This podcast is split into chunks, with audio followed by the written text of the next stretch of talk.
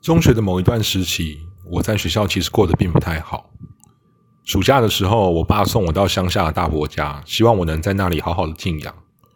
相较于在城市里孤零零的一个人在家，在乡下至少有年龄相仿的堂哥和亲切的爷爷奶奶可以照看我。当时的我可以说对什么事情都提不起劲，直到某一天上午，堂哥很兴奋的告诉我，从今天开始。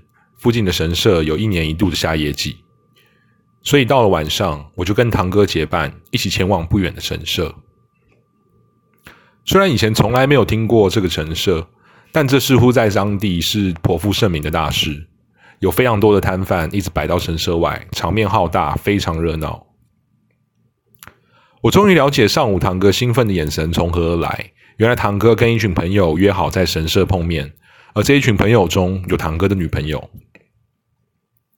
说实在话，我当时的心里其实不太想跟不认识的人装熟聊天，再加上我也不想当堂哥的电灯泡，因此我很识趣的提出让我一个人走走逛逛这个提议。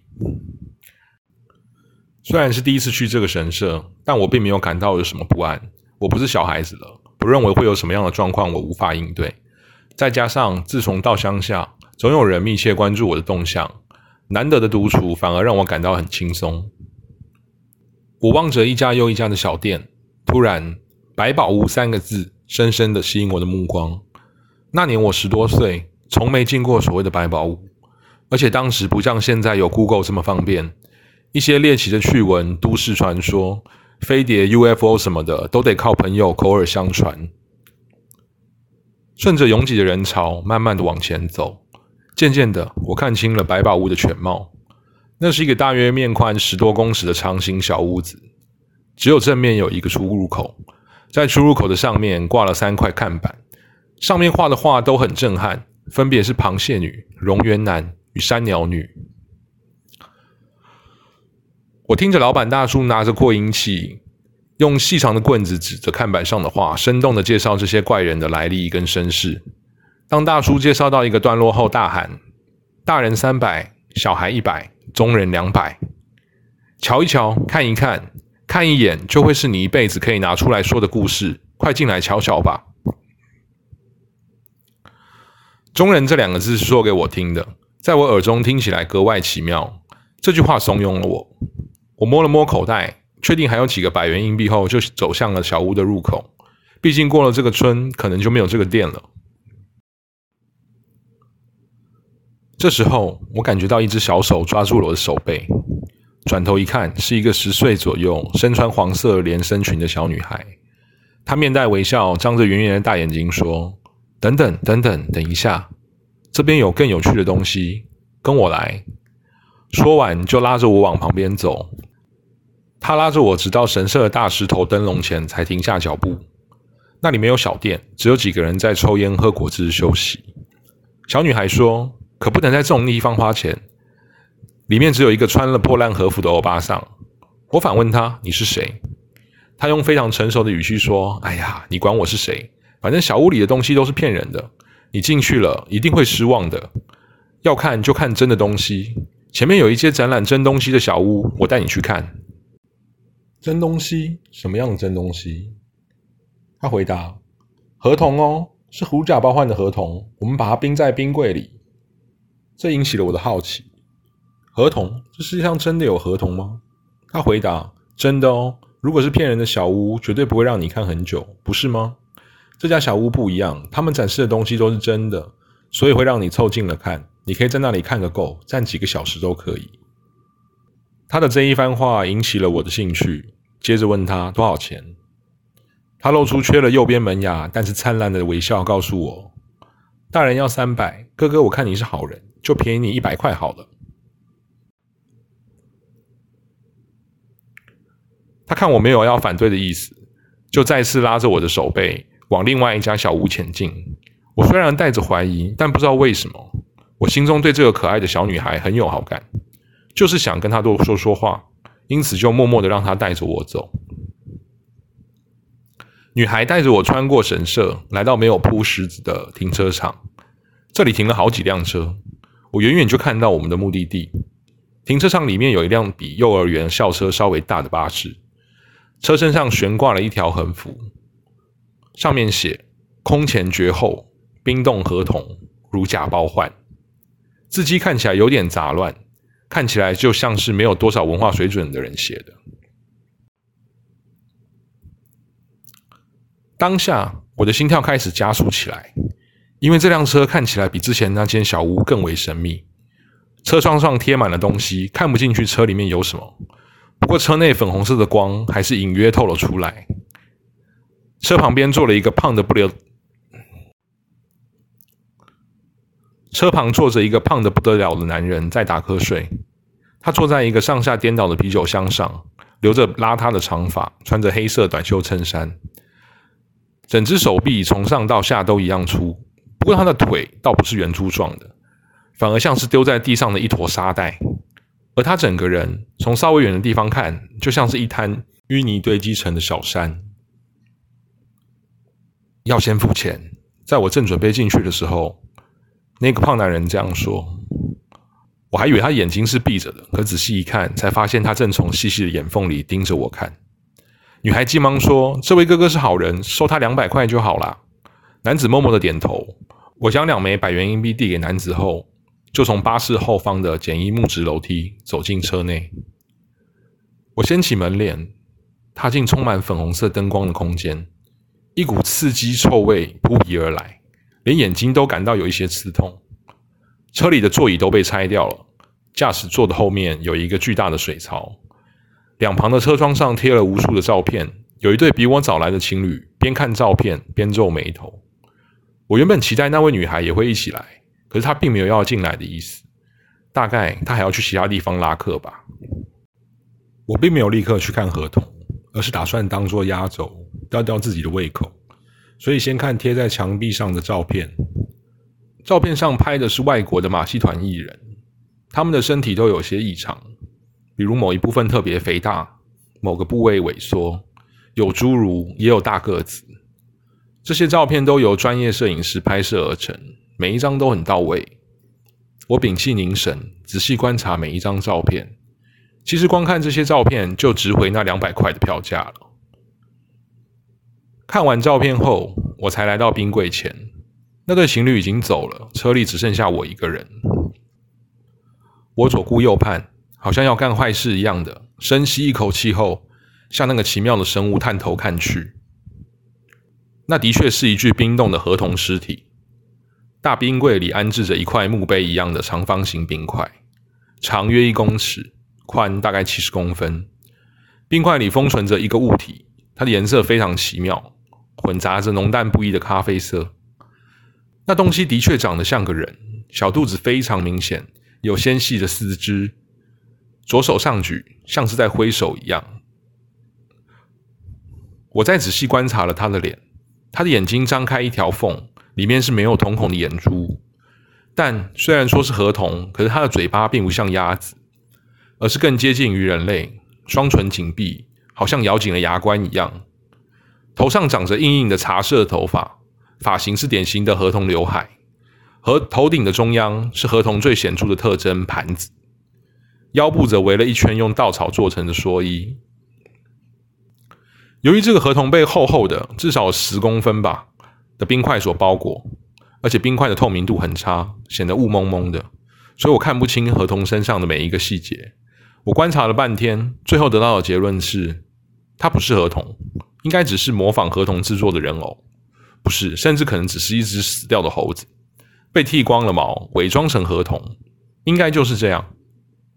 说实话，我还真有点失望，跟这件粗糙的展品相比，那些照片反而更有价值。看完合同之后，我就撩起门帘走出去。那个胖子依旧保持先前的姿势，我尽可能不看他，从他旁边走过。我这才发现，这个胖子的体味非常呛鼻，也许好几天都没有洗澡了。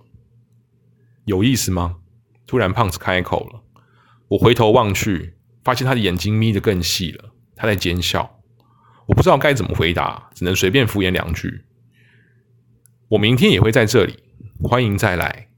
胖子边说这一句边笑，我突然感到害怕起来，低头道谢后，快步离开了停车场。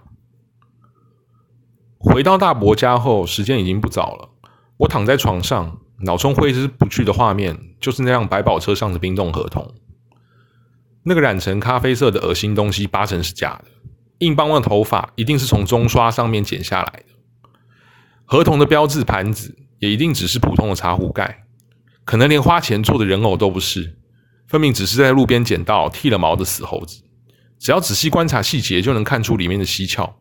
所以那个胖子才会用冰块把尸体包起来，因为隔着一层冰，根本看不清楚里面。然而，脑中突然闪过一个疑惑：合同的手，因为他的左臂是上举的，所以他的左手离我最近。我没有看到谱，他的手指留着短短的指甲，可是又不像动物的尖指甲，而是豆子般大的普通指甲。他的手背鼓鼓的，能看清凸起的骨头，好像小孩的手。是我想太多了，一定是我想太多了。我不断的说服自己，然而我越是想，就越是怀疑冰柜里的东西是个小孩。那绝对不是猴子的手，猴子的手指要更细长一点。到底是不是我想多了？只有一个方法能够打消我的疑虑，就是再去看看那个冰冻合同。带着满心的疑惑，我挨到了隔天下午，总算找到了机会溜出大伯家。然而，我并没有在神社的停车场找到那辆巴士。说实在话，当下我其实松了一口气。那个冰冻合同只是个自作逼真的假货罢了，很像小孩子的手，也只是我的错觉。还是不去确认的好，这样我才能够一直回味它所带来的恐惧，不是吗？我按照原路走回神社。准备要回大伯家，在神社的朝餐道上，我的注意力被卖小鸡的小店所吸引。就在我兴致勃勃的看着小鸡的时候，哥哥，有人亲昵的拍了拍我的后背。我回头一看，是昨天的女孩，她穿着跟昨天一模一样的衣服，脸上带着跟昨天一模一样的微笑。昨天看的怎么样啊？是不是很好看？她主动跟我搭话，好像我们认识很久。她亲昵的态度让我感到非常的亲切。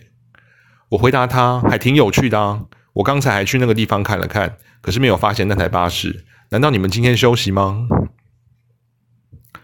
他发现我今天很有兴趣光顾他们的小屋，所以就很开心的带我去他们的巴士。在去巴士的路上，因为年龄相仿，再加上我又是熟客，所以我们天南地北的聊了起来。我告诉他我为什么来大伯家过暑假，他告诉我他为什么在这。女孩告诉我，她叫做杏子，朋友都叫她小杏。胖子是她的爸爸，她并没有上学，而是跟爸爸一起在各地做生意。在当地做生意是需要跟流氓打交道的，每天收入都要缴一份给流氓。他的爸爸不愿意缴这笔费用，所以今天他们必须换个地方开店。我非常惊讶，他并没有在上学，毕竟上学是义务教育。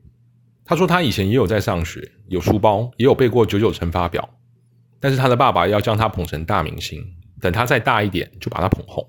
现在上学只是浪费时间。让我更惊讶的是，那个烂泥堆似的胖子，居然会有这么可爱的女儿。胖子从眼睛细缝中盯着我的眼神，让我一回忆起那双眼睛就背脊发凉。当年我的精神状况并不健康，但正因为此，我认为我能够看透一些正常人看不透的东西。我的直觉告诉我，那个男人的精神状态也不正常。我隐约感觉到他的心里有着人类世界所不该有的黑暗。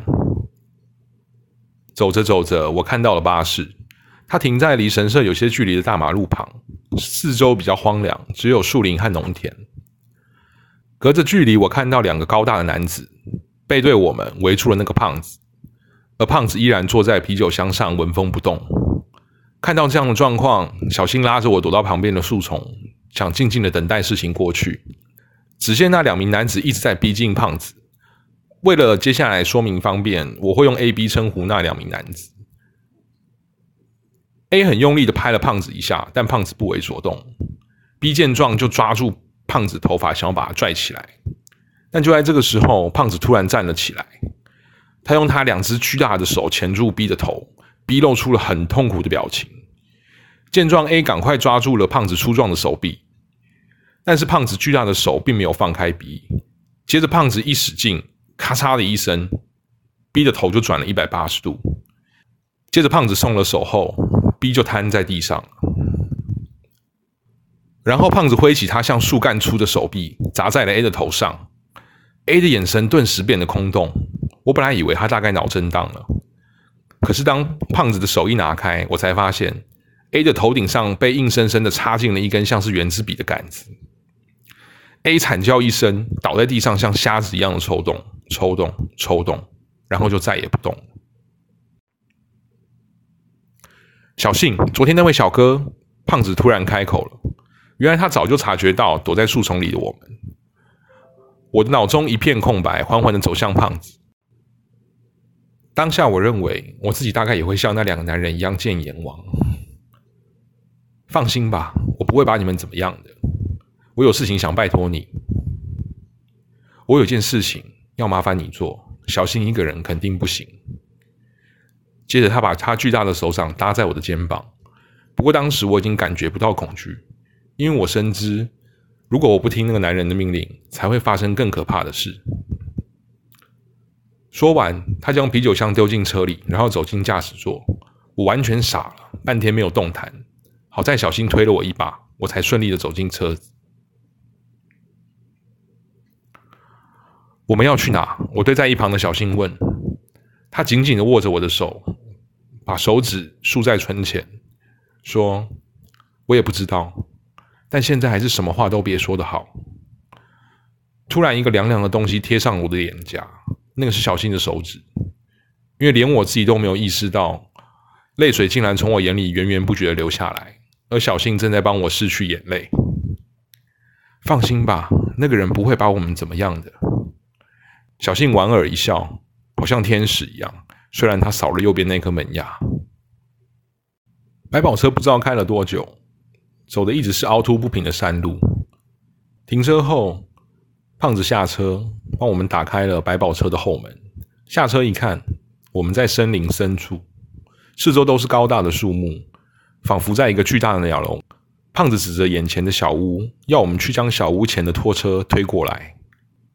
拖车推回巴士以后，胖子从车里丢出一个硕大的东西，那是一块白色的长方形石头。正是冰着合同尸体的冰块。胖子将冰块装进推车，再往推车上放了一桶汽油，最后拿了一张草席盖在冰块上，要我们沿着山路去小河边将这玩意烧掉。